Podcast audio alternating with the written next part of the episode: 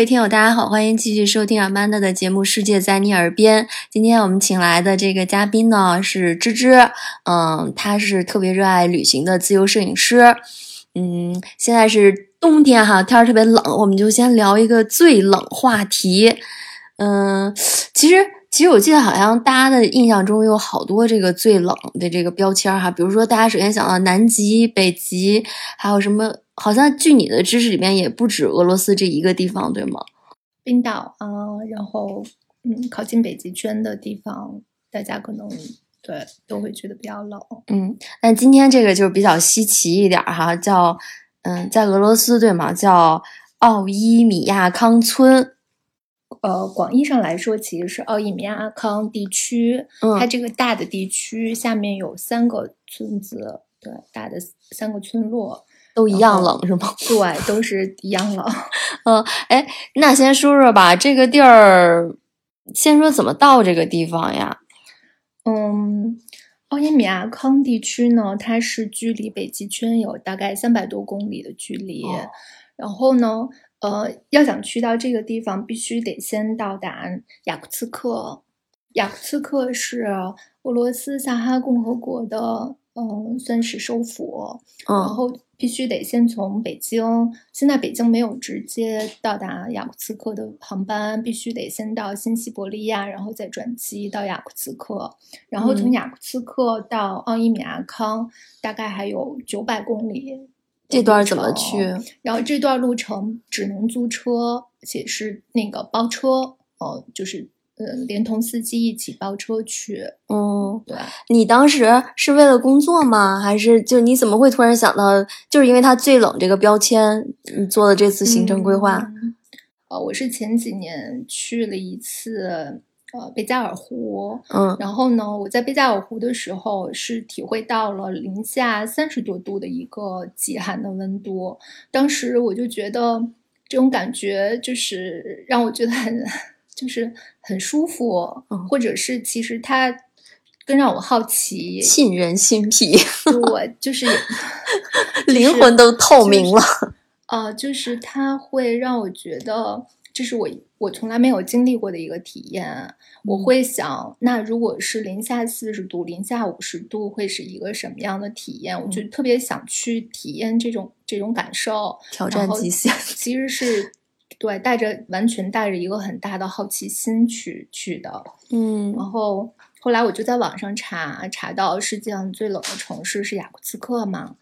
你提前做了什么样的准备啊？就是咱普通的棉衣、羽绒服行不行？还有啥装备？因为我去贝加尔湖的时候，我就提前买了一双那个抗寒差不多在零下四十度的这样一个雪地靴，嗯。然后我觉得鞋是非常非常重要的，鞋一定要专业保暖防滑。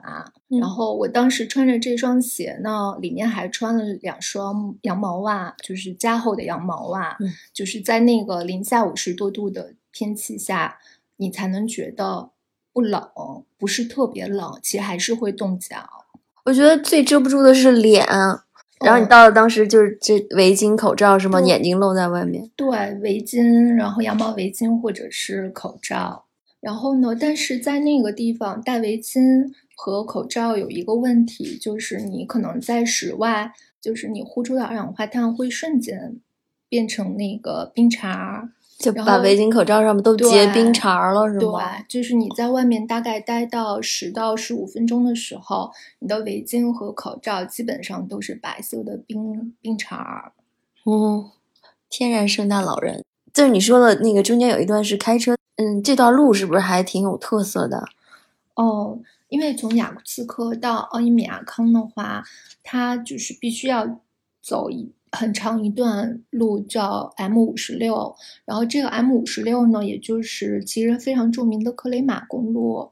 克雷马公路是它的全长有一千九百三十一米一公里，嗯，它是斯大林时期的时候征用古拉格劳改犯，花了大概二十多年的时间修建起来的一条公路，因为。修建这条公路的时候，它那个自然环境非常恶劣，加上它的那个温度又非常非常的寒冷，所以在修建的时候，其实很多人都冻死冻死了对，都冻死了。所以这条路又被称作白骨之路。啊，嗯，所以这个地儿就提到特别有名的那个古拉格对，群岛的那些政治犯，对哦对，嗯。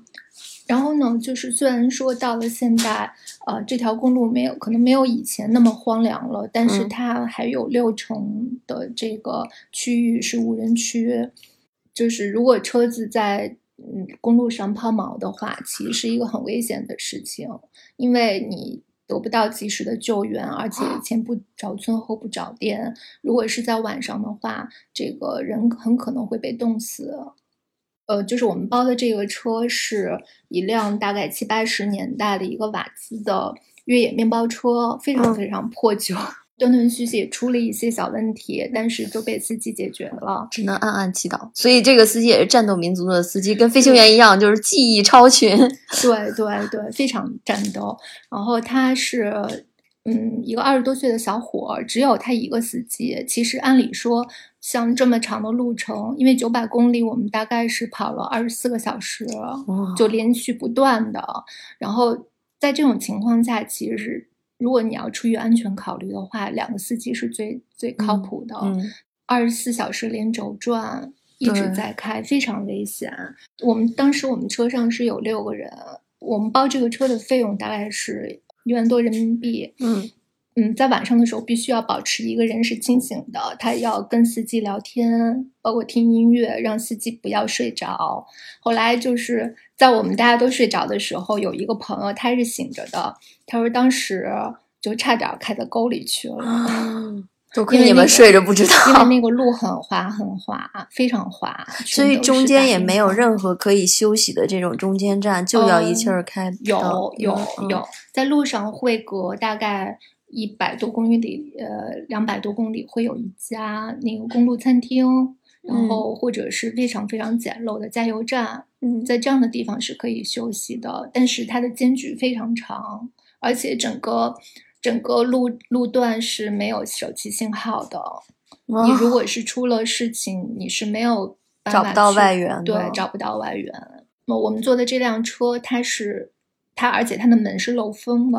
呃，因为我们去的时候还算是呃过了那个最寒冷的那那个时期，然后大概的温度白天大概是零下四十四十六七度，大概是几月的时候？一月份。哦，对，然后嗯。晚上基本上就是零下五十多度，然后它那个 车里面其实是有取暖设施的，它那个发动机的地方是是比较暖和的。可是架不住然后它漏风但是如。果你坐 在对外靠门边上的话，它那个风其实是非常非常刺骨的。包括我们把那个矿泉水放在门，就是靠近门的那个地方，然后喝的时候发现。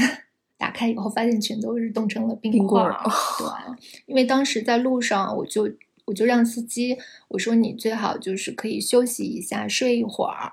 然后他就告诉我这个地方不可以停车，因为会有熊。哦，熊能接受零下五十度的这个温，度。其实其实还是很危险的。嗯，嗯，所以历经了这一块儿的波折，然后终于到了这个奥伊米亚康村，对吗？嗯第一感觉是什么样的？比如说建筑或者什么让你有有惊喜吗？看到当地人有啥穿的长得不一样吗？